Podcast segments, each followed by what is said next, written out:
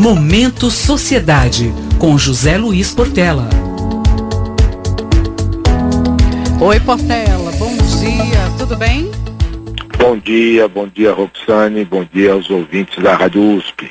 Bom dia, vamos ao tema eh, de hoje, que é sobre cidades caminháveis. O Portela vai explicar para a gente que é uma nova abordagem, digamos, urbanística. Portela é bem oportuno, né, em falar sobre isso no momento como esse em que a gente está pensando em eleições, em propostas, em novas ideias para os centros urbanos. Exatamente. É, na verdade, esse conceito de cidades caminháveis né, vem do, da ideia de que andar a pé é a coisa mais natural para o ser humano e é o mais agradável. Né? Quando você visita uma cidade, um local, conhece, a primeira coisa, a ideia sua é poder andar a pé, conhecer aquilo com detalhes, o que os franceses chamam de flanar, né? Andar pela cidade ali meio sem um rumo específico. Uhum. Esses cidades caminháveis, então, são locais em que as pessoas podem fazer várias atividades a pé, a partir da residência, né? O ponto de referência é a residência, onde as pessoas moram. E a partir dali elas podem, possam fazer várias atividades a pé. Pode haver vários parâmetros. No estudo que foi feito pelo ITDP, que é a sigla em inglês do Instituto de Políticas de Transporte e Desenvolvimento, há quatro fatores relacionados. Né? Que os serviços essenciais, onde se destacam saúde e educação, fiquem a um quilômetro né, da residência, no raio de um quilômetro. Que os espaços sem carro, né, chamado de car free, que na verdade é, são calçadões, praças, parques, ou mesmo que sejam locais pequenos, locais em que as pessoas possam ficar sem a preocupação do carro. Então, esses ficam a 100 metros, estejam a 100 metros da residência das pessoas. Número de quadras né, por quilômetro quadrado, que eles definem aqui como ideal 80, o número 80 quadras uh, por quilômetro quadrado. Uhum. E o quarto item é o número de habitantes por área, né, a densidade ponderada, né, que também eles, o índice que eles usam ideal é de 18 mil por quilômetro quadrado. Na verdade, nesse, dentro dessa abordagem, nós temos um seguinte dado, um mapa aí, aqui nosso do Brasil. Nas cidades com mais de 2 milhões e meio, quem se destaca só Fortaleza e Recife, que aí 60% da população está a um quilômetro eh, eh, de escolas de saúde. 60% dos habitantes estão a um quilômetro de escolas ou postos de saúde, etc. Para ter uma referência, São Paulo, 47% estão próximos de escolas e postos de saúde. Uhum. Com cidades, se você considerar cidades com mais de 500 mil habitantes, quer dizer, né, baixar um pouco o o número do, de habitantes, a Grande Vitória tem um grande destaque, Vitória, né, no Espírito Santo, quando se considera a Grande Vitória, né, a região. 86% estão próximos a escolas de saúde. É, no caso de 100 metros, né, no, nos espaços sem carro, Hong, Hong, Kong, por exemplo, tem 85% como referência, né? É, São Paulo, 31%. Hum. Mas os parâmetros, o Roxane, não são mais importantes, porque tem um grau de subjetividade disso. Poderia mudar, esses números poderiam ser um pouco para mais, um pouco menos, etc. Depende de uma abordagem. O importante é que o Brasil não cuida disso com raras exceções, como aparece, como é o caso de Vitória que nós estamos vendo. Sim, sim. É, como, como, que na realidade esse, essa preocupação não existe, ela acontece por um acaso, como disse, com raras exceções, né? Nós estamos falando de cidades grandes, evidente, né? Para permitir, quer dizer, o que, que é importante, né? O importante é que as pessoas se sintam bem, se sintam uh, com um, autonomia de fazer as coisas a pé numa cidade mais, menos hostil. E aí entra mais um fator que não está aqui, né?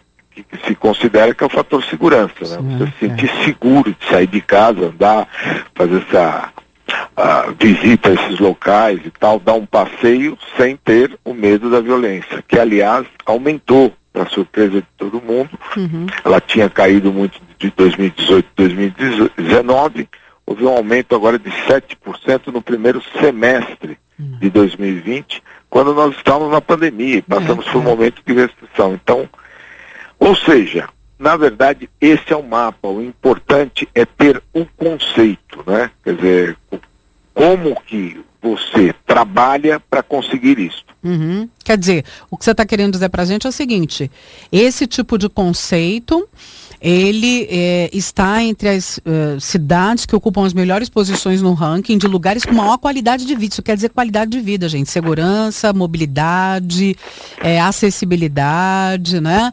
E qualidade de vida. Isso que é importante, que é o que a gente está precisando nos grandes centros urbanos. Então, o que a gente está querendo dizer aqui é que isso tinha que ser um tema pensado com política pública mesmo. É isso para a gente ir concluindo? Exatamente, exatamente. Você foi ao ponto.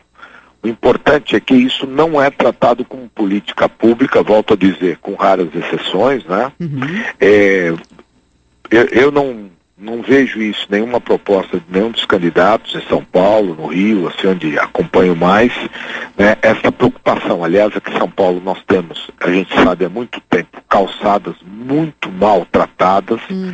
em que causam um, um volume de acidentes brutal todo dia são vários e vários acidentes brutais, um número assim que é inimaginável de acidentes por, por conta das calçadas, né? E isso obviamente acontece ainda mais com idosos, né? E principalmente agora nesse período, né, que as pessoas uh, procuraram evitar o transporte público, etc. Isso fica mais grave. É. As ruas também são